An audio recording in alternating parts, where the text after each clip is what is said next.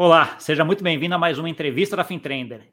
E hoje uma entrevista muito especial de um empreendedor brasileiro do interior de São Paulo e que fez um negócio aí, está fazendo, não é que fez, porque ainda tem muito passo para frente ainda, uma coisa espetacular, uma trajetória espetacular de vida. A gente vai entender qual é o conceito dele, como é que é a história dele, o que, é sucesso para ele, como é que ele tira férias, né? Então, assim, uma ideia de empreendedorismo de sucesso para a gente entender um pouquinho como fazer isso, né? Dá para replicar? Estou aqui hoje com o Renato Bozan, que é CEO da Envilha. Tudo bom, Renato? Fala, Gustavo. Tudo jóia contigo. Obrigado pelo convite, é um prazer estar aqui, cara. Tá bom. Ah, ótimo. A gente já se conhece há um tempinho aí, tá? Eu acompanho a tua trajetória há um tempo, tá? então é um maior prazer aqui conhecer um pouco mais da tua história, né? Porque a gente já tem contato, mas aquela história que a gente acaba ficando mais superficial, mais no dia a dia, no trabalho, né? Então, assim, eu gosto, sempre gosto de saber de onde a pessoa vem, como é que ela pensa e para onde que ela vai, que é um pouco da ideia aqui. Então, Renato, começa um pouquinho aí contando um pouco da tua história, né? Como é que você, antes da Envilha, né? O que, que era que você fazia? Como é que você começou? Que faculdade que você fez? Como é que você chegou nessa parte de uh, desenvolvimento de software? É, é, é, é, a minha trajetória, assim, ela é, acho que ela é meio comum, sabe? É, eu nasci em Araraquara, interior de São Paulo, no Brasil, e, e desde moleque eu sempre gostei de é, coisas ou mecânica, eletrônica, computadores. Eu sempre sempre fui fascinado por esse por esse universo. E desde muito cedo, né, eu, eu ganhei um primeiro computador lá, comecei a, a programar e, e, comecei a gostar muito dessa, dessa história, né? E, e quando eu já tinha mais era mais crescidinho, vamos falar assim, né? Não tanto, 14 anos por aí, é, eu fui fazer um, um curso de programação numa escola que tinha lá no interior de São Paulo e eu fiquei vidrado né? Porque era, era, era o começo da história do PC, né? Então eu não tinha um PC em casa, eu tinha um computador daqueles bem antigo, MSX, né? Que MSX, eu, que eu fazia eu não tinha onde gravar, então a hora que o computador desligava eu perdia tudo que eu tinha feito. Era aquelas coisas de menino, né? mas eu adorava aquilo, adorava e eu falei, poxa, eu quero, eu quero seguir alguma coisa nessa, nessa área. E, e fui, fui pesquisar né, é, onde é que eu podia depois fazer um, um, um curso universitário né, é, dentro desse universo. E acabei estudando na UFSCar, né, a Universidade Federal de São Carlos, que era próxima à minha cidade. Lá eu, eu fiz ciência da computação, né, entrei na faculdade no século passado, né, em 1995. É, poxa, o começo do curso foi um curso que me assustou, porque eu achei que eu ia chegar no curso e falar, agora eu vou programar. Tinha uma base. Você já, já chega ver, é, achando que vai chegar no final, já falando assim, ah, vou montar isso aqui, vou fazer aquilo lá, e tem toda a trajetória para chegar lá, né? Uma base de matemática bizarra, assim, absurda. E, e, o começo eu ficava perguntando para mim mas será que é isso mesmo que eu quero? Porque hum, tá estranho, né? E, e, aí depois que o curso foi se desenrolando e, e eu comecei a ter é, acesso às disciplinas mais técnicas, assim, aí eu falei, poxa, é isso aqui mesmo que eu quero. E, e aí eu terminei o curso em 98. Na verdade, eu corri com o curso porque eu queria fazer um estágio é, no último ano. Né? Eu tinha um semestre, mas eu podia ter puxado as disciplinas e fazer um ano de estágio, que eu achava importante. Eu queria, eu queria ver como isso funcionava no mundo de verdade. Né?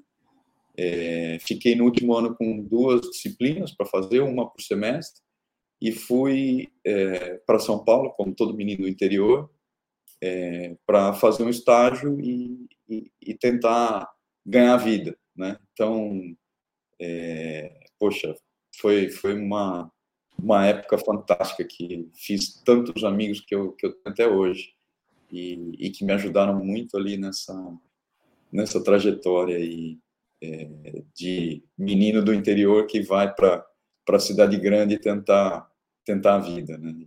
E foi bacana. Então começou começou assim, né?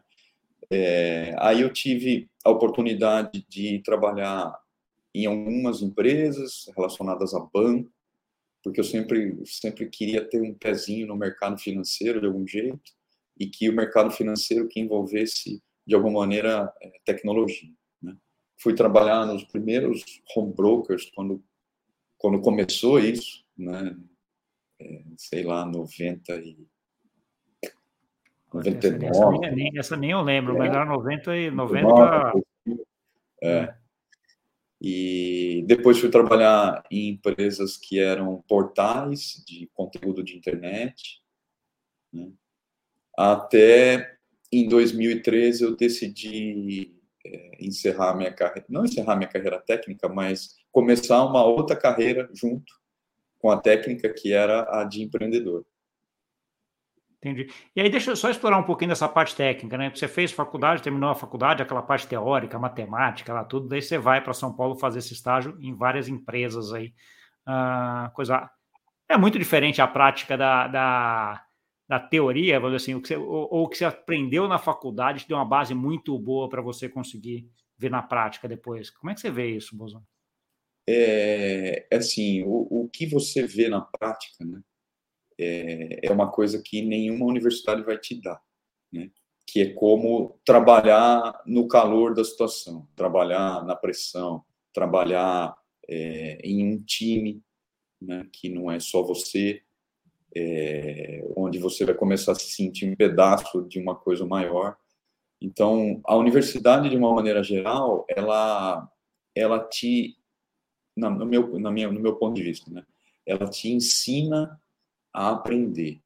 Ela te ensina a ter a mente aberta para você aprender coisas é, das mais variadas. E ela te coloca, né, e a prática te coloca em situações onde você tem que desenvolver habilidades que você nem sequer imaginava que você tinha. Então, para mim, a, a diferença da, da, da, teoria e da prática está aí. Né? Uma coisa é você ter um trabalho na universidade para fazer, para cumprir né, uma disciplina ou entregar uma coisa, e a outra é você ter um, uma meta dentro de um trabalho.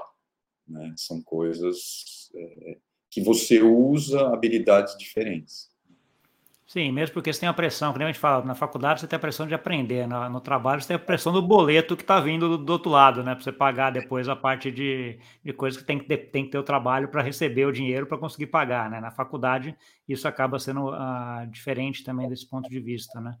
E Mas aí, entregar, então... né? Oi? Porque, e de entregar, porque no final do dia existe ali um compromisso, né, que ele é maior do que o, o seu trabalho, o seu trabalho é uma parte daquele compromisso. Então, Sim. sincronizar esses, esses pequenos compromissos dentro do compromisso maior é a coisa que você aprende na prática ali. Sim. Mas foi bom. Eu, eu tive ótimas escolas de empresas desestruturadas, que hoje a gente chama de startup, naquela época não tinha esse nome, de empresas super estruturadas, é, vivi, vivi momentos bacanas ali, que me ajudaram no trajetória toda. Tá. E aí, quando, quando deu o clique de, pô, agora eu vou empreender? É. Na verdade, a história, ela começou já na universidade. É, no meu curso, tinha uma disciplina eletiva que chamava Empreendedores em Informática. Naquela época se falava informática, né? acho que era tão antigo, não? É, e, e, tinha um professor, hoje falecido já há alguns anos, é, mas era, um, era uma pessoa fantástica. Inclusive, ele era da minha cidade, Araraquara, ele ministrava uma disciplina de banco de dados, ele trouxe isso. Ele falou: olha, é importante vocês, estudantes, entenderem é, que tipo de carreiras, ou que tipo de, de desafios vocês querem para a vida. Né? E eu vou trazer aqui ex-alunos que foram empreender e que estão construindo empresas aí super interessantes e que vêm aqui compartilhar com vocês experiências, né? E, e o trabalho final dessa disciplina é um plano de negócio de uma empresa que vocês vão é, idealizar e vir aqui vender para uma banca examinadora, né? que vão te fazer perguntas sobre o negócio.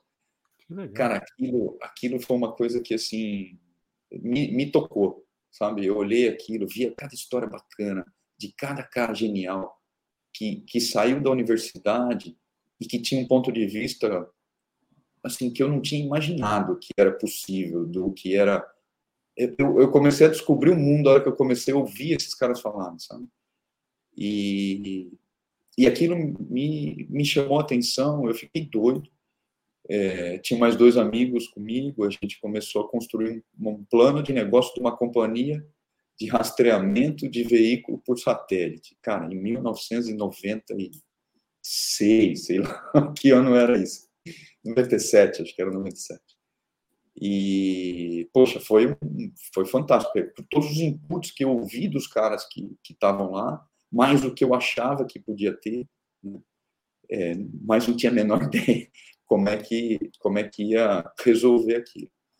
E, e aí terminou essa disciplina, né?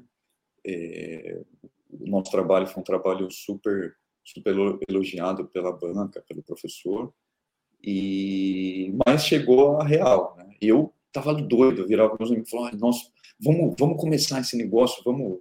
Eles olhavam assim para mim e falaram, cara, a gente aqui é tudo quebrado, ninguém tem dinheiro para nada.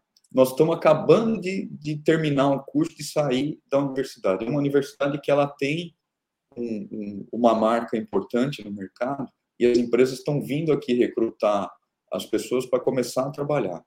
Não tem sentido a gente sair daqui para ir montar esse negócio sem dinheiro, sem know-how, sem nada. Eu, eu, vou falar, eles estavam certos naquele momento, mas eu fiquei puto. Eu falei, cara, isso aí não, não é assim, né? Mas eu também não tinha, não tinha como fazer. Falei, mas tá bom. Guardei o plano na gaveta e fui trabalhar, é, fazer estágio, trabalhar em São Paulo como todo mundo que se forma é, vai fazer. Foi, né? E, e ali, depois de andar bastante, bastante, bastante dentro desses mercados, eu olhei e falei, poxa, tem um espaço né, para empresas aqui que é, podem desenvolver soluções que suportem milhares de usuários, né, as soluções de plataformas web. Na época não se falava de digital. Né? E, e, foi daí, foi daí que, que a história toda começou em 2003, há 20 anos. Caramba. E, e, aí, e aí, como é que foi a história? Pô, vou sair. O que, que, que você foi atrás primeiro? Assim, vou atrás de lugar, vou atrás de pessoas, vou atrás de cliente. Qual que foi o primeiro passo? Da... A partir do momento que você decidiu, foi assim: é a hora, vou empreender. Qual foi o primeiro passo? É uma pergunta interessante. O primeiro passo era assim: primeiro eu olhava para mim e falava, o que é que eu consigo fazer? Tecnicamente, eu tinha uma experiência que poucos profissionais na minha idade e naquele momento tinham porque eu vim de, de, de base de empresas dessa de internet que lançavam produto digital por dia. Era uma loucura. Trabalhávamos igual malucos, em 14, 16 horas, dormia debaixo da mesa no escritório várias vezes. Então, eu tinha um know-how que poucos técnicos tinham. Né?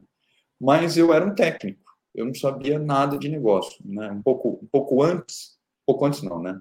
É, um pouco, pouco depois eu fui fazer um MBA, fui, fui entender um pouco mais de negócio, mas é, até aquele momento eu não tinha. Então, a primeira coisa que eu fui fazer foi buscar um sócio. Um sócio que tivesse um, um, viés comercial e que entendesse um pouco de negócio e conseguisse me ajudar. Né? E foi super bacana. Conheci várias pessoas dentro dessa, dessa linha, né?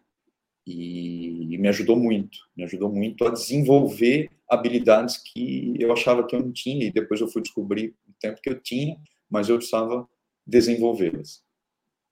Entendi. E aí você encontrou, você encontrou esse sócio e falou, beleza, então agora vamos abrir, vamos. Primeiro cliente, como é que foi essa experiência do fechamos o primeiro negócio? Cara, esse foi traumático, foi traumático. Eu encontrei esse sócio, não o conhecia, tinha a referência de uma pessoa que eu confiava, que gostava dele, falou: esse cara é, é um cara bom para você fazer coisas. Nós ficamos sócios no primeiro almoço. Caraca, Aquelas coisas do empreendedor. Rápido, né? Gostou, deu, vamos embora. É, não, vamos. Gostou da ideia? Falei, não, vamos. É, porque primeiro eu fui buscar um, um parceiro que pudesse me ajudar a vender. Ele olhou aquilo e falou assim, cara, eu eu posso, mas eu quero ser sócio. Eu entendi o que você está fazendo aí Né? Falei, ok, então vamos. Viramos sócios no primeiro, no primeiro almoço. E, e ele trouxe o primeiro cliente. Foi uma tragédia, porque nós vendemos uma coisa que ficou muito maior do que aquilo que vendemos. E ele não conseguiu colocar as travas que precisava colocar dentro do negócio e a gente tomou um baita prejuízo no primeiro projeto da imprensa. Mas foi, foi assim, é, ensinou muito, sabe? Aquilo é, doeu é, por ano. Né? Por é. ano. E, assim, começando um negócio com pouco capital, não tinha investidor, né? era tudo capital próprio tudo contado. Você, você entra no primeiro projeto tomando prejuízo. Né? É, foi foi, é, foi educativo, vamos falar assim. Não é um começo bom, mas provavelmente foi muito importante já começar assim, né? Até você depois conseguir ajustar logo e falar, beleza, então agora fomos. E aí, como é, é que foi esse? Ok, esse projeto não deu certo, vamos para o próximo. E aí, como é que engrenou? É, aí eu comecei a usar um pouco a influência que eu tinha sobre esse tipo de empresa e, o, e, os conhecimentos técnicos que eu tinha desenvolvido ao longo dos anos que eu trabalhei dentro desse universo, né, para trazer esses caras para mais perto. Então, depois disso, nós fomos buscar outros clientes. E, e aí eu trouxe para dentro de casa é, empresas que eu já tinha trabalhado em algum momento. E uma delas era um, um portal de conteúdo na internet super famoso, que é referência na internet, né, que eu tinha trabalhado lá é, anteriormente. E, e, começamos uma relação é, bem modesta ali, do tipo, olha, o que, que tem para eu fazer? Né? O, que, o, que, que, o que, que você não quer fazer que eu posso fazer? Né?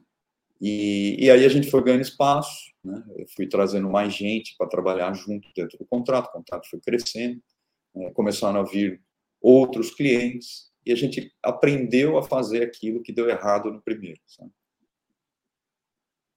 Entendi. E aí, fast forward para hoje, Renato, como é que você define a Envilha hoje? O que, que é a Envilha? É, bom, aí é um fast forward bem fast, né? É, então, a gente volta depois, porque eu, eu queria ver é, até porque só para só a gente olhar e falar assim, ok, porque a gente, a gente tem. Eu vou entrar depois até na parte da venda, de como é que você foi esse processo uhum. também de construir a empresa, vou vender a empresa, vou não, vou pegar a participação, que acho que é um ponto importante. Mas eu queria nesse momento, talvez, ok, você montou, estava montando, ok, o negócio começou a engrenar, etc. A gente já volta para o Hoje, o que é a Envilha? Tá. A Envilha hoje é uma empresa que consegue ajudar outras empresas a construírem jornadas é, digitais seja um novo negócio, seja um novo produto, seja é, repensar um, um, modelo de negócio, um produto novo, é, seja usar inteligência artificial para explorar recursos que existem dentro das companhias e que podem ser geradores de, de novas receitas, novos modelos essas empresas. Então, a Nvidia se especializou em fazer isso. Tá bom. Dá uma ideia do que é o tamanho da Envilha hoje, Renato. Como é que você mede isso? É por número de pessoas, número de projeto, receita? Como é que você mede? Como é que, é, que é para te dar um, uma ideia de, de, tamanho, lá em 2003, quando a gente estava conversando, né? Era, era, a Envilha era eu, tinha o sócio, um sócio naquela época, e um estagiário. E aí nós fechamos 2022 com mais de 20, com mais de mil funcionários, né? E, e uma carteira de 140 clientes no Brasil é, e, e, na Europa. Então, essa é a dimensão mais ou menos que, é, que a gente tomou hoje. Isso em 20 anos, né? É uma trajetória bem crescente. Essa trajetória, ela foi meio como é que você descreveria ela, Renato? Ela foi uma trajetória mais linear ou ela foi uma trajetória que em determinado momento exponencializou? Ela não foi tão linear. Ela teve ali momentos é, críticos. Eu acho que teve vários aprendizados. Né? Esse que eu, que eu comentei sobre como é, não ter prejuízo no primeiro projeto. Né? Essa foi uma lição. Mas eu tinha outras que eu precisava aprender como é que eu cresço um negócio de maneira profissional, como é que eu enxergo o, a construção de uma companhia de um jeito profissional. Né? Muito empreendedor, é, ele entra num negócio porque ele, ele se apaixonou por uma ideia, ou por um problema, ou por alguma coisa que ele acha que ele pode resolver, e que ele entende que aquilo pode virar um business e ele pode viver daquilo, né? mas ele, ele não olha para aquela empresa como um, com uma visão estruturada de um profissional. Isso aqui é uma empresa. Isso aqui precisa ter os parceiros certos para crescer. Isso precisa, isso aqui precisa ter a estrutura de capital correta para financiar o desenvolvimento. Né? Então, eu, eu acho que eu demorei vários anos para entender, porque o começo, é, como todo empreendedor, ah, acertei. Aquele projeto que deu prejuízo, eu já recuperei e consegui vender outros. Então, eu me basto, né? não preciso de mais nada além de mim. Né? Então, eu vendo, né? Tenho lá o resultado, a empresa está crescendo, poxa, a gente ficou é, super feliz quando conseguiu é, faturar o primeiro milhão de reais. E nós demoramos, sei lá, cinco anos para fazer isso. Eu demorei muito tempo para fazer isso. Você consegue fazer isso mais rápido hoje. De que jeito? Tendo, tendo os parceiros certos, tendo a estrutura de capital correta, né?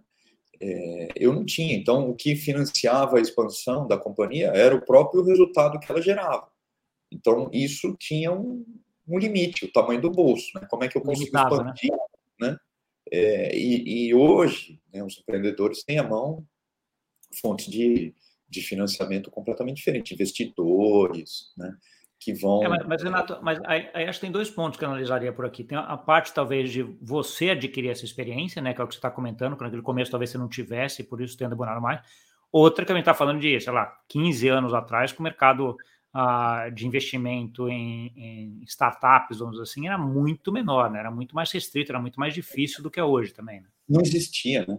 Se é, você é, olhar, tinha. ninguém ah, investir seed money numa empresa não existia nem essa palavra, nem esse conceito. Né? Entendeu? É, é, então, assim, é uma, uma coisa que estava começando muito lá, então, assim, é.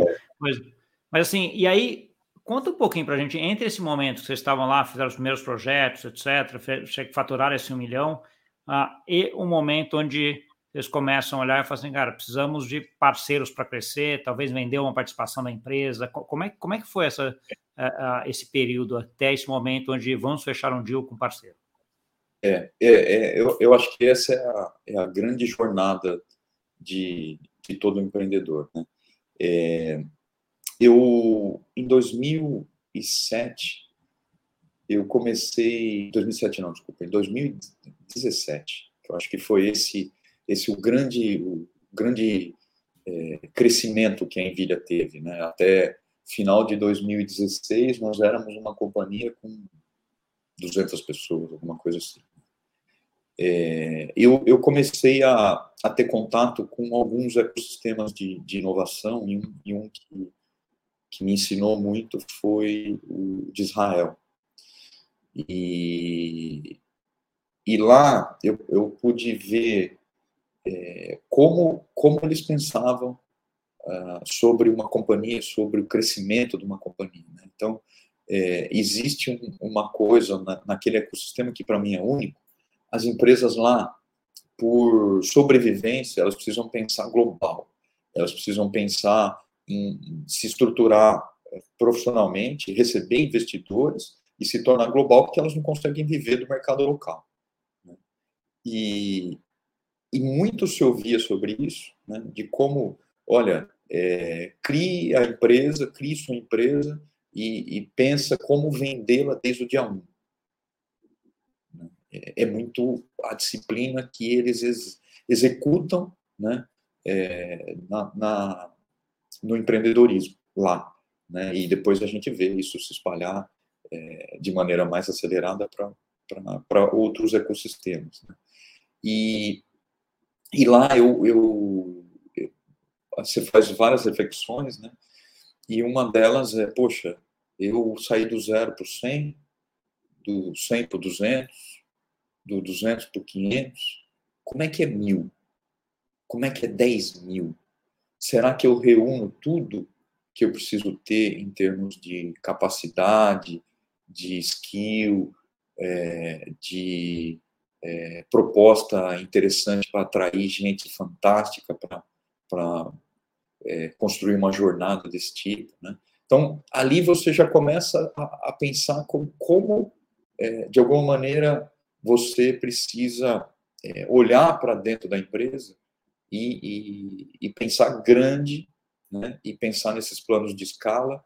E no mundo hoje, não tem como você pensar numa companhia grande se você não pensar em ter gente é, robusta que vai te é, financiar ou que vai te é, ajudar a abrir esses caminhos. Né? Então, sozinho, você fazer isso sozinho, você vai até um ponto. Daquele ponto para frente, se você insistir em sozinho, pode ser que você não consiga nem ultrapassar aquela barreira, ou pode ser que você leve muitos anos para ultrapassar aquela barreira. Então, essas foram as reflexões, e aí, em 2020, a gente é, tinha planos muito firmes de, de trazer a companhia é, para ser uma companhia é, global e, e, e, participar de uma abertura de capital. Né? Então, a gente foi ao mercado procurar é, parceiros, né? É, fundos de private equity ou, ou outras empresas mais estratégicas que pudessem né, nos ajudar a construir esse caminho. E aí você aprende um absurdo. Aí você vê que, de fato, para sair do mil para o 10 mil é um salto gigantesco. E, e você não faz sozinho. É, tem, tem uma frase que eu gosto muito, aquela, aquela ideia de que você quer ir rápido, você vai sozinho, você quer ir longe, você vai com mais gente, né? Então, assim, eu, é um pouco, é um pouco essa história de que chega um determinado momento corporativo que você fala, pô, preciso encorpar, preciso ter gente, preciso ter parceiros, preciso ter sócios, preciso ter uh, uh, colaboradores, né? Toda essa estrutura que precisa ser pensada, uh, o que é bem, que é bem, bem interessante ouvir isso. Outro ponto que me tocou do que você está falando também, Renato, assim, é uma coisa do Brasil de startups ou de começo de, de empreendedorismo no Brasil, né? Como o Brasil é um mercado muito grande, né? Acho que a grande maioria das iniciativas acabam começando olhando para dentro. Você já tem um mercado que viabiliza qualquer coisa. Né? Então, assim, muita população, muito dinheiro, muito espalhado, muita diversidade. Né? Então, assim, qualquer tipo de iniciativa vem que não é o caso de Israel, por exemplo. Né? Israel, se olhar para dentro, é poucas pessoas, você não tem escala. Né? É. Então, é. assim. Exatamente. Mas, assim, eu acho que tem um ponto, pegando o gancho que você está falando, tem um ponto importante aí. Eu, eu acho que não tem nada de errado se você tem um business que, que funciona bem dentro de um país de dimensões continentais como o Brasil, ok, eu acho que você tem um mercado.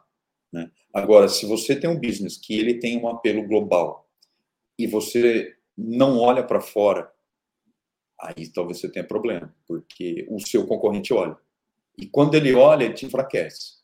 Né? Então, é, acho que tem essa nuance. O, o, bom do Brasil ser um país gigante, ter todo esse mercado, é também um mal, né? dependendo do tipo do negócio. Tá bom. É, eu queria então entrar um pouquinho agora nesse tema. Então, ok, você chegou lá em 2020 e falou assim, ok, precisamos de parceiros estratégicos, foi atrás aí de vários uh, bancos, fundos, etc., para colocar, etc. Conta aí, como é que seguiu essa trajetória?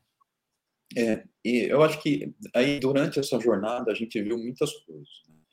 Viu companhias que estavam olhando para frente e queriam crescer e queriam é, fazer aquisições de, de outras empresas é, para revitalizar o negócio que, é, na visão deles, não estava é, performando como poderia. É, a gente viu é, os fundos de, de private equity que, que botavam lá uma boa uma boa dose de, de pressão dentro do, dos empreendedores e, e, conseguiam, em alguns momentos, na maioria dos momentos, né, levar as empresas para lugares é, fantásticos. A gente viu vários dentro do nosso país aí é, ganhando o mundo, abrindo capital em bolsa, inclusive, né? É, e a gente via outras empresas que estavam trilhando esse mesmo caminho que a gente estava é, desenhando. Né? E, e aí bom, você precisa, né, nesses momentos, é fazer escolha, né, fazer uma escolha. Que caminho você quer seguir? Né? Você quer ter um fundo que vai botar dinheiro dentro da companhia, vai te ajudar a estruturar, a comprar outras empresas fora, vai te ajudar a montar um time, né? É, você quer uma empresa gigantona que vai comprar você, te botar para dentro, vai te sufocar ali de algum jeito e de repente é ok para você, né? De repente não é. Ou você quer é, encontrar um parceiro que pense igual, que tem uma linha é, traçada, né? Muito parecida, valores, né? De, de como empresa, como pessoas, né? É, muito muito similares. E, e você precisa escolher, né? naquele momento, a gente tinha muitas opções, muita gente se interessou pelo, pelo deal. Nós não nos interessamos por, por muitos, né, porque eu acho que feria um pouco o que a gente estava imaginando. E, e até que a gente conseguiu fechar né, com a Compass Wall, do Grupo Wall, que fez a aquisição do controle da Envilha em 2021, né, é, e trouxe para a gente é, a possibilidade de participar de um projeto que é a construção de uma empresa global, né? um dos maiores players aí já é, né? É, da América Latina, né? que está despontando, que está crescendo absurdamente é, no Brasil, nos Estados Unidos, aqui na Europa. E, e teve um alinhamento é, sobre horizontes. Eu acho que isso foi, um, foi uma coisa interessante. Tá bom. E aí você entra dentro de uma empresa que era uma empresa bem maior na época do que do que a Envilha, né? Ou era mais ou menos o mesmo tamanho. Como é que era a Compass, a Wall em relação à Envilha naquele momento de, de junção? Naquele, aí, naquele momento da entrada, ela era o dobro, o dobro, basicamente. Aí depois ela veio, fez várias aquisições. Ela fez seis aquisições no total e hoje ela é seis vezes maior que a Envilha. Entendi. Mas de qualquer forma, se a gente está falando de o dobro, não era um negócio assim tão estrondoso de diferente, né? O que era, era o dobro, mas, mas não era não, também um negócio que era dez vezes maior, né? Não, mas é, qual, qual, qual é o, o, lance interessante aqui que nos chamou a atenção? É, o controlador da companhia é, um, é o Grupo O, que é um grupo super sólido, que a gente já conhecia de muitos anos. Né? Ah, essas lá, agora que a gente volta lá para trás, lá no início da minha carreira, é, uma das empresas que eu trabalhei foi o UOL. E, e, lá eu aprendi muito. Então eu conhecia muito da filosofia da casa e como eles pensavam. E eu acho que o Grupo UOL é um grande exemplo de, de empreendedorismo no Brasil e de é, reconstrução de empresas, sabe? É, eles transformaram um business de jornal em um portal de conteúdo, um, um, um, business de portal de conteúdo em um banco, em um braço de educação, em agora um braço de tecnologia, levaram companhias para a bolsa, né, vão levar outras, como, como a Compass agora. Né, então, eu acho que tinha é, na história aí toda o, o, o respaldo de um grupo que é, sabe é, construir uma companhia grande. Tá. E acho que você citou um dos pontos que a gente sempre fala nessas junções. Ah, e coincidentemente, eu estou lendo agora o livro Ed, da, da, história do Edmond Safra, né, que criou Safra, Republic, toda essa história. E ele, em determinado momento na década de 80, vendeu a participação de um dos bancos deles para a American Express. Né? Então, assim, e o Safra era uma empresa familiar, vamos dizer assim, né, que continuou sendo, e American Express aquela corporação americana onde você não tinha nome das pessoas, era só cargo, né? Então, assim, na hora que juntou, foi um negócio terrível, né? O livro comenta até coisa até que não, não funcionou. Deu dois anos, os dois lados pediram para separar de novo, que é uma coisa. Então, assim, essa parte de você já conhecer a cultura da UOL, saber como é que funciona, etc., entender, ah, certamente eu imagino que foi um dos pontos positivos aí que te levou a, a juntar e um dos negócios que ajuda muito quando a gente está falando de integração e futuro, né, Renato? É, eu, eu acho que esse ponto é, é importante, importantíssimo.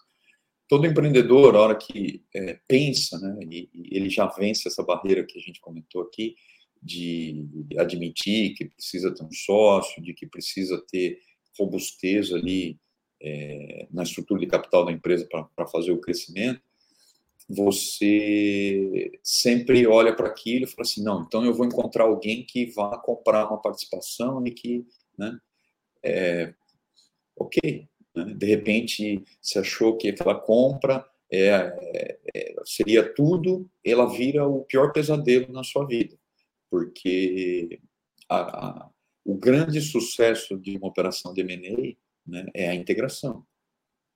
Não adianta, é, ah, consegui fazer um deal, ok, como foi a integração? Né? É, é, esse é o ponto. Então, isso precisa ser muito claro, ter, ter etapas muito bem definidas, né? eu acho que tem, tem amadurecimento dessas relações, né? e isso, até nisso, eu acho que a gente foi é, privilegiado, porque o grupo, o grupo O comprou mais de 50 empresas na história dele como um todo. Então, é, eles traziam ali um know-how de como fazer isso.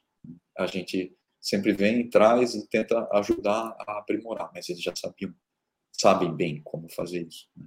E, e, e, foram sempre muito claros né, conosco sobre etapas, sobre evolução, sobre o plano, né, por que, que nós estamos fazendo aquilo.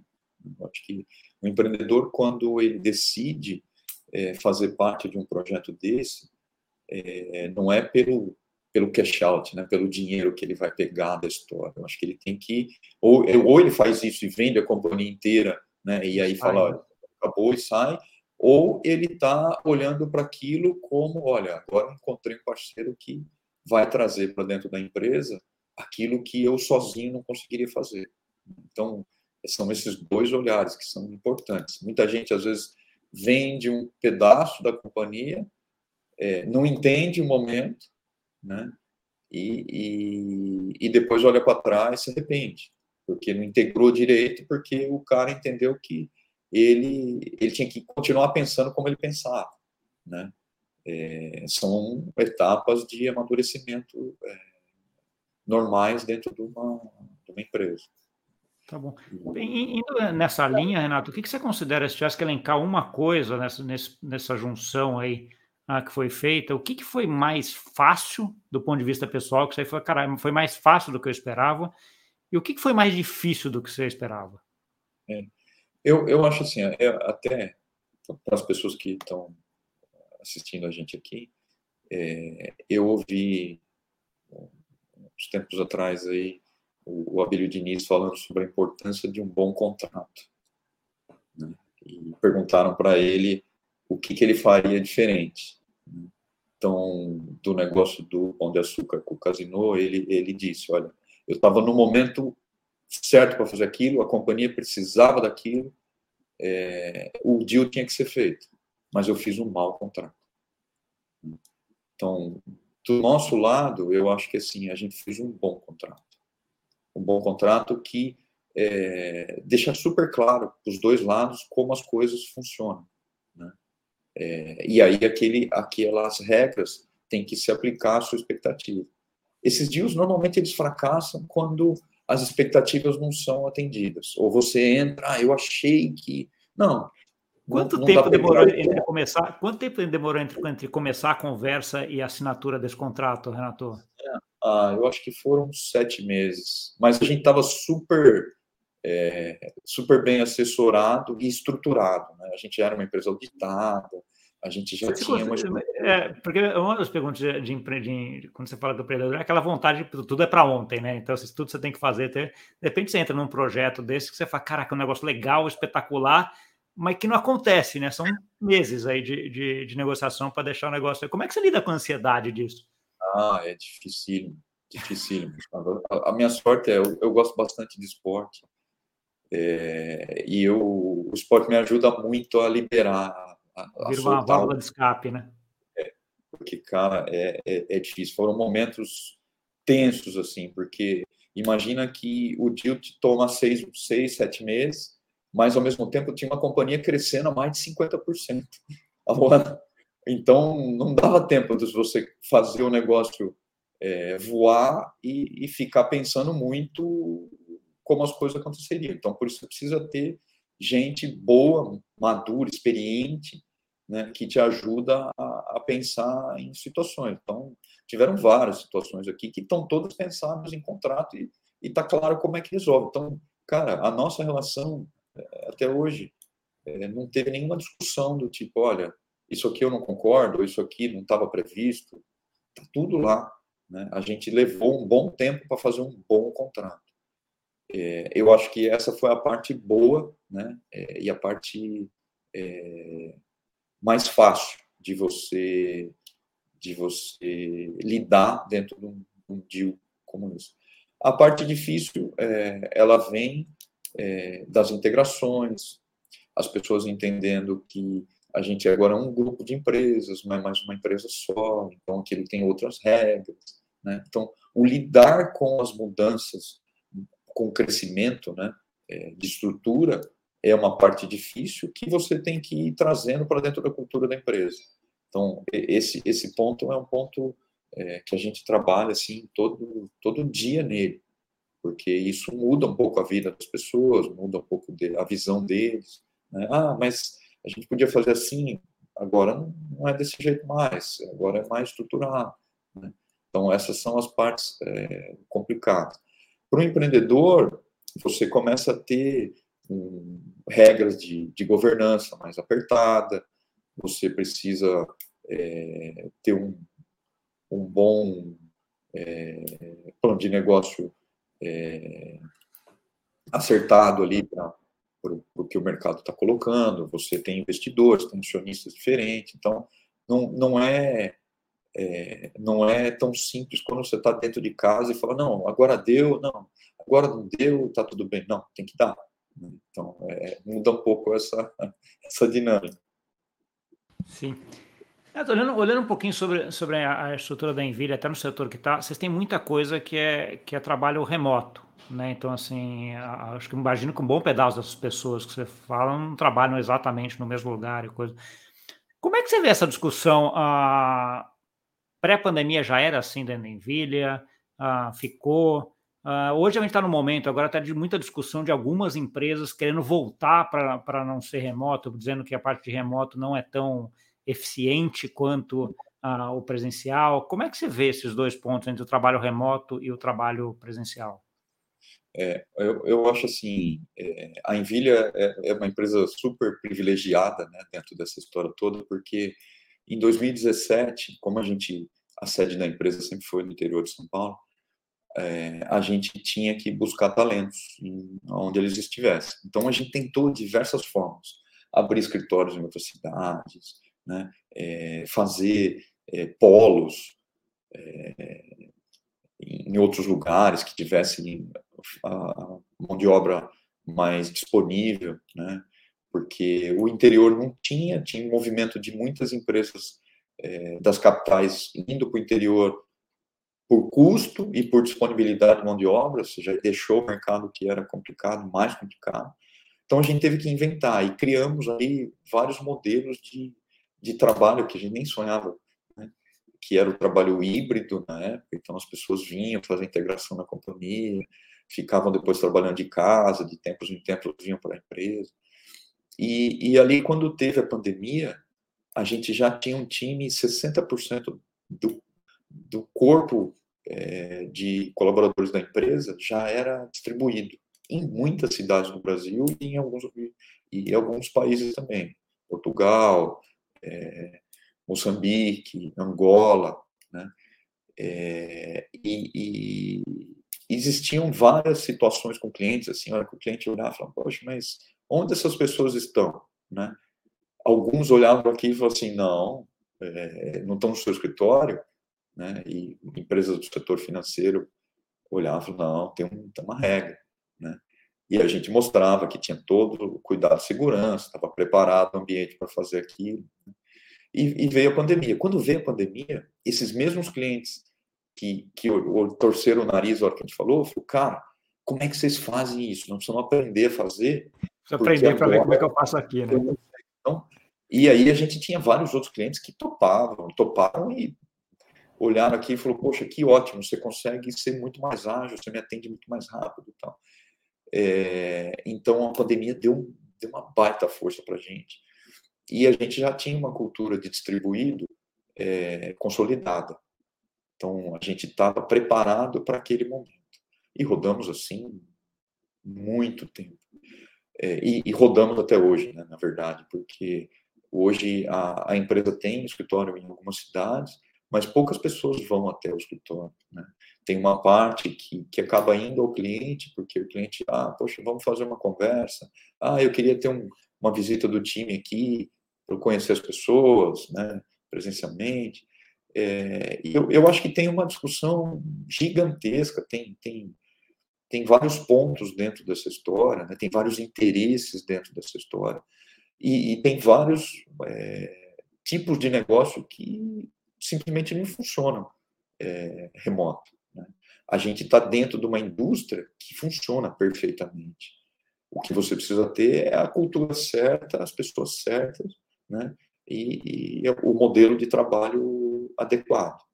Né? Isso a gente conseguiu desenvolver ao longo dos anos. Então, a gente não sofre disso. Hoje, não tem nenhum cliente que, que nos questiona, ah, mas vocês são remotos, ou... não, zero problema. Entendo que outros tipos de negócio não têm a mesma sorte, né? e talvez não tem, é, e tem outros interesses envolvidos, e aí as pessoas precisam estar mais próximas.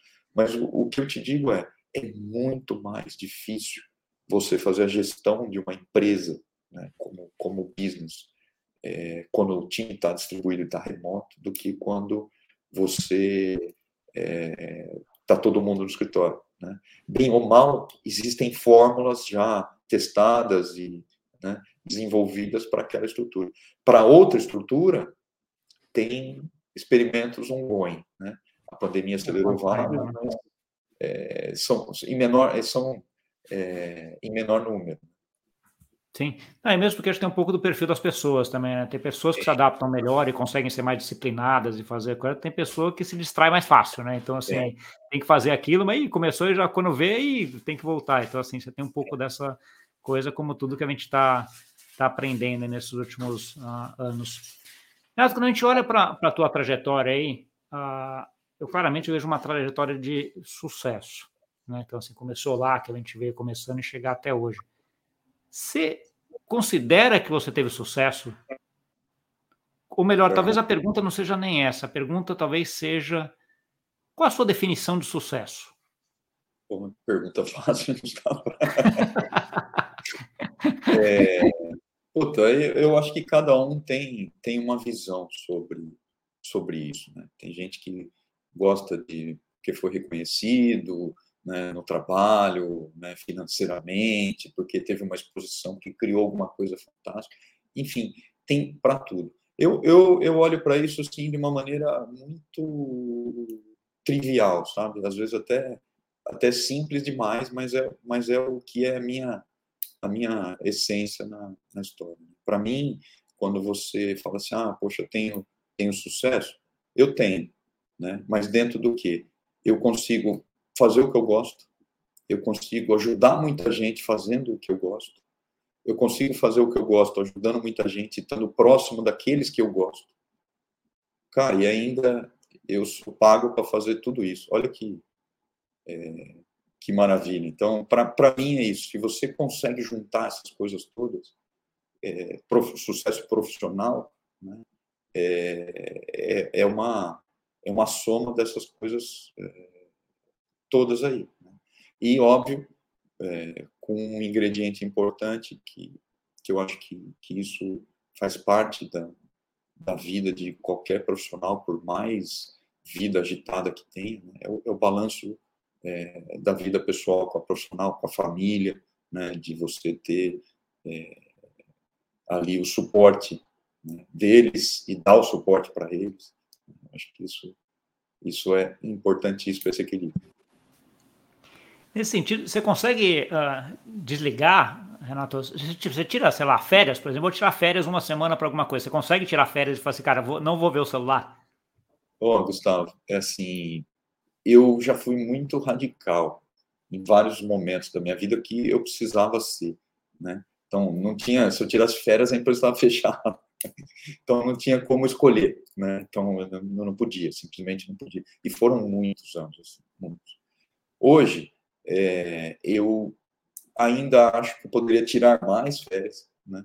Mas eu consigo reservar algum espaço do tipo, olha, vou ficar dois, três dias off com a minha família, vou descansar, ou vou fazer alguma coisa que é, me incomodem ou me interrompam só se cair um disco voador aqui. Né? Então, então eu consigo ter alguma disciplina e que hoje, com a minha idade aqui, eu acho que é fundamental, porque chega uma hora que o corpo é uma máquina, né? Como toda máquina. Então, se você não tem tempo da manutenção, se você não tem o tempo para olhar outras coisas, se você não vai beber outra água, se você não respira outro ar, cara, é, vai chegar uma hora que a máquina vai parar. E às vezes ela vai parar de um jeito que vai te complicar a retomada. Né? Então, se eu puder dar um, dar uma, um conselho para os empreendedores aqui que estão vendo a gente, é, descansa. Descansa, é parte, é parte da jornada. Um outro ponto que, que, você coletou, e tem até a ver com essa ponto de tirar férias ou não, é essa, essa ideia de que à medida que a gente vai crescendo institucionalmente, crescendo em empresa, a gente vai aprendendo mais a gestão de equipe, delegação de poder, a liderança, e que até te ajuda nesse sentido de você conseguir tirar férias, né? Se, como você falou, quando você era você, o outro sócio lá, o estagiário, não tinha como tirar férias, né? Você, você fechava a empresa para fazer isso. Né? À medida que você está numa empresa desse tamanho, você já começa a ter uma estrutura corporativa, vamos dizer assim, uh, que ajuda isso. Como é que foi essa transformação do Renato, empreendedor, lá, gestor dele mesmo, nesse sentido, para hoje gestor de uma empresa onde você consegue colocar essa organização para você falar assim, ó, eu vou desligar dois dias? Uhum. Olha, é... foi uma, foi não, está sendo, né? uma jornada de autodescoberta de muitas coisas aí, e ela tem, eu acho que, períodos. Né? Então, é, tinha determinado momento que eu entendia que é, era de um jeito, aí depois você, você, ganha alguma maturidade, você fala assim, poxa, não era bem assim, podia ser assado, né? E, e hoje eu acho que a gente tem um, uma maturidade que ela, ela mostra, né? é, o, o quanto você, para o universo de negócio que a gente vive hoje, o quanto você precisa ser polivalente. Mas você pode falar de muitas coisas, mas você não vai ser bom em tudo que você fala. E a empresa precisa de gente boa em tudo que ela fala, em tudo que ela faz. Né? Esse é um princípio que, que a gente trouxe lá para dentro. Então, quem, quem trabalha direto comigo é, sabe como eu sou chato. Eu sou muito disciplinado e, e, e gosto sempre de estar tá buscando aquele, aquela coisa a mais que a gente podia fazer, né, de um jeito saudável, óbvio, né, mas nunca é, simplesmente satisfeito com o resultado, né, satisfeito sim, mas olha, dá para dar esse passinho mais, dá para ter esse, esse pedacinho aqui a mais, né, e, eu acho que nessa, nessa construção né, dessa, dessa jornada inteira com, com muitas pessoas, né, é, foi para mim uma experiência de, de aprender né, que eu, eu não sei tudo que eu preciso saber e nunca vou saber, né, mas eu preciso olhar para o meu lado aqui e ver que tem alguém que conhece daquele assunto muito melhor que eu. Eu preciso saber discutir com ele né? mas é, é, ele é o especialista e eu preciso respeitar. Né? É, e, e aí vem a identificação dessa, dessa, esse gap aqui, né, de que isso aqui eu preciso de alguém. Aí vem o segundo ponto, que é como é que você identifica a pessoa que vai cobrir isso daqui, né, Renato? Que acho que é uma, é uma outra opção de como é que contrata, como é que você ajusta. Como é, que, como é que você vê isso? Acho que você já deu um, um, uma ideia aqui, quando você falou até da união lá com a Compass de que pô, é cultura, né? Eu preciso de cultura. Então, assim, se for, quando você vai contratar ou, ou, ou juntar as pessoas, o que, que, é mais importante? Até o conhecimento uh, sobre aquele assunto específico ou ter a cultura mais alinhada com o que vocês têm? Eu, eu acho que é a cultura e os valores, e que tenha potencial, esteja afim, porque o conhecimento você traz.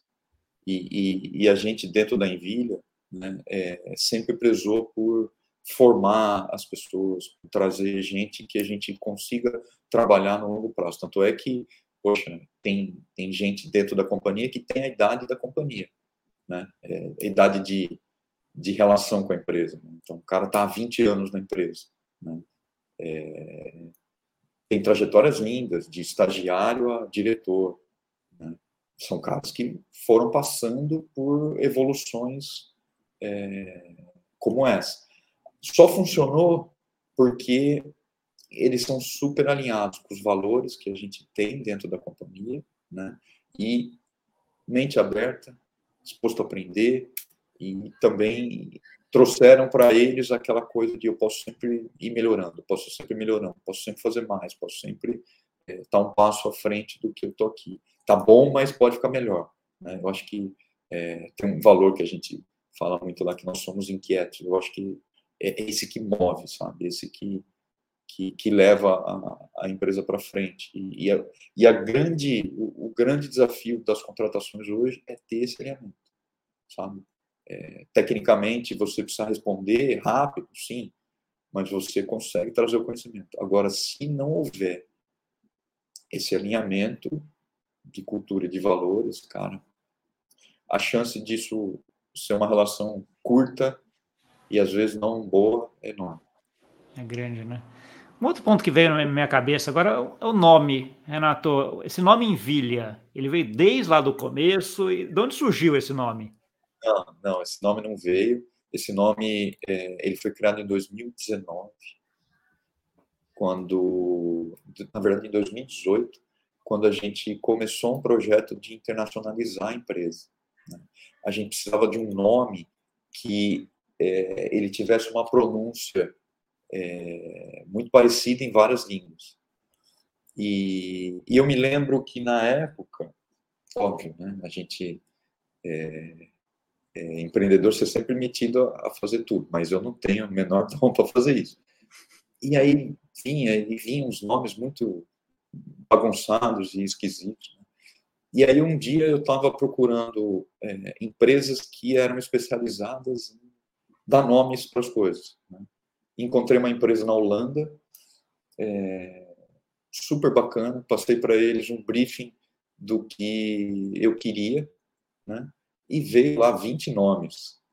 Eu olhei os 20 nomes, nenhum. E eu gostei do Envilha. Eu falei, ah, vou testar o Envilha. Né? Fui tentar vender o nome para dentro para os meus diretores e ninguém gostou. Olhava e falava assim, nossa, meu Deus. Né? E aí eu falei, poxa, deixa eu melhorar a venda. Aí eu, eu, eu trouxe um outro que contou uma história, né? montou uma marca e conseguiu contar uma história baseado num briefing que eu também tinha passado. Né? Mas tudo isso desses, dessas empresas que, que fazem serviços pontuais, assim, bem, bem pequenos em escala. E, e essa, essa empresa holandesa criou o nome que tinha a junção de duas coisas que a gente sempre trouxe para dentro do, da essência do que nós fazemos. Né? Porque a gente sempre faz produtos e serviços digitais que, cara, encantam as pessoas. Mas a gente nunca aparece como a empresa que ajudou a construir ou criar aquilo. A gente sempre trabalha por trás da, das cortinas ali da inovação e, e da da construção de produto. Né? E, e, eu tinha colocado isso no, no, briefing. E aí essa empresa veio e colocou assim, olha, é, invisible e brilliance. Envilha a junção das duas coisas, né? que é o brilho invisível. Né? Ou seja, a gente sempre está lá brilhando fazendo o que nós fazemos e temos muito orgulho hoje. Muitos serviços que você deve usar é, de banco na internet, você vai acessar o seu e-mail, algum, algum serviço de algum portal, cara, a chance de ter algum dedo da Envilha em algum lugar lá é enorme, enorme. Só que para você a gente é invisível. né? Você nunca ouviu falar, né? Você sempre viu que aquela aquele aquela empresa construiu aquele produto, aquele banco fez aquele negócio. Né?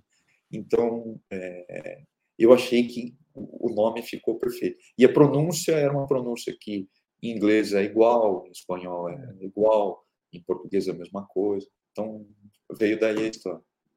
Ah, que legal. Não, é bem, bem legal quando você vê essas histórias.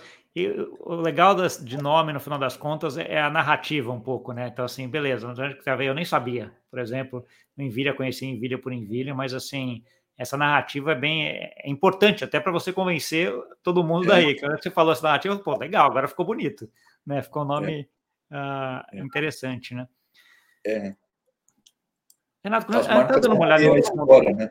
É, a história das marcas é é uma coisa importante. Por quê, né? Tem, tem, tem, é o famoso porquê, né? Não é, não, é, não é o como, não é, não é onde, não é, é. Uh, não é o que, é o porquê, né? Então, assim, acho que essa é essa parte interessante. Onde que você se atualiza, Renato? Qual, qual é a tua principal fonte de, de atualização hoje para falar assim? Porque você está no, no mercado que é um mercado em constante mudança, né? Então, esse, esse mercado onde a Evilha atua é um mercado que de, sei lá, eu diria que de 5, 10 anos para trás, você teve, para cá, você teve uma mudança muito grande em termos de, uh, de tudo, né? De estrutura, de pessoas, uma coisa cresceu muito nos últimos anos, certo? Que requer que a gente, do ponto de vista pessoal, esteja sempre ali se atualizando, indo atrás, vendo, etc. E aí, tanto no ponto de vista de tecnologia, de servir produtos para clientes, né? Ou para estar tá alinhado com o que o teu cliente não vai querer, como de vista pessoal de como é que eu alinho essa empresa para crescer e como é que eu ajusto isso daí. Como é que onde você se atualiza? É, esse, esse ponto é importante. É, eu, eu sempre eu sempre gostei muito de estudar e eu sempre fui muito curioso do porquê das coisas. Então eu vou buscar muito conhecimento em, em livro, em eventos, é, com pessoas do mercado. Cara, tem cada papo com com caras geniais aí que te dão aulas sobre, sobre temas. E ali, a hora que você, que você tem os insights, aí eu vou aprofundar, vou buscar alguma literatura sobre aquele ponto que me tocou, né? É, vou buscar é, alguma coisa em, em universidade que vai me ajudar né, a, a, a melhorar o meu skill para determinada situação que, que eu tenho naquele momento, ou futura que eu estou é, planejando. Então, eu estudo muito, leio muito e converso com muita gente. E gosto de estar em evento, gosto de estar sempre, sempre com gente que está olhando para frente e... Tá bom. Renato, olhando um pouquinho para frente agora, como é que você vê o desenvolvimento da Envilha e do Renato daqui, vamos dizer assim, vou chutar lá para frente, 10 anos? Né? O que, que seria aquele negócio que você fala assim, cara, daqui 10 anos, se a gente chegar nisso aqui, vai ser um negócio espetacular? É, não, isso eu não tenho dúvida. Nós estamos trabalhando todo dia aqui, Gustavo, e a Envilha, junto com a Compass Wall, vai ser uma das maiores empresas de tecnologia é, globais, é, com base no Brasil, né? e vai estar listada em bolsa, vai ser uma empresa é, bem robusta. Né? E a gente vai estar tá ali trazendo o nosso brilho invisível para um monte de produto inovador que as pessoas ainda nem, nem pensaram o que, que, ele, que, que ele vai ser. Né? Então, a gente enxerga que nós vamos estar tá fazendo parte dessas histórias, sabe? De ter a, a, oportunidade de ajudar essas empresas a, a construir isso. É, meu, isso aí é, é fantástico. Tá bom. Renato, chegamos mais ou menos perto do, do tempo aqui, mais ou menos, que, que, que eu gosto de ficar, uh, eh, para não ficar uma coisa muito longa. Acho que tinha alguns assuntos que a gente podia ir bem mais longe aqui.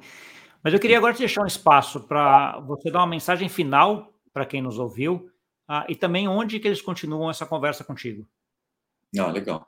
Olha, tem minhas, minhas redes sociais ali, a gente, no LinkedIn, só me chamar, a gente, a gente é, conversa. É, eu estou baseado aqui em Lisboa, então, é, se tiver gente que está por aqui também, vai ser um prazer conhecer, de repente tomar um café, alguma coisa assim.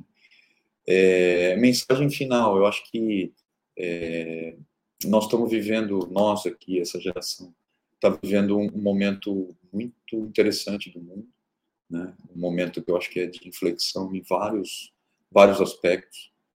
É, é um momento de transformação aceleradíssima, né? como a gente nunca viu na história da humanidade, e nós estamos tendo o privilégio de, de viver isso e ajudar a escrever esse, é, esse momento tão, tão importante do mundo.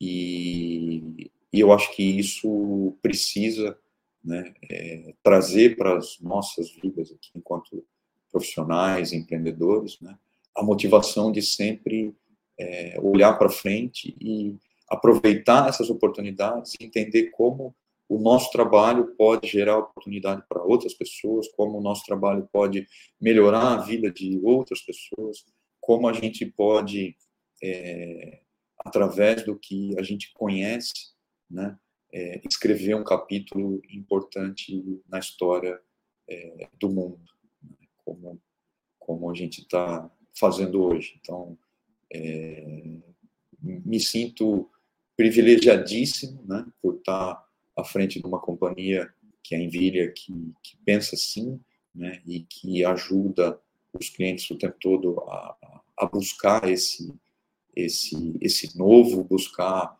né, a mapear o que ainda não está mapeado, a explorar o que pode ser explorado, né, e isso tudo vira é, oportunidade para uma cadeia gigante.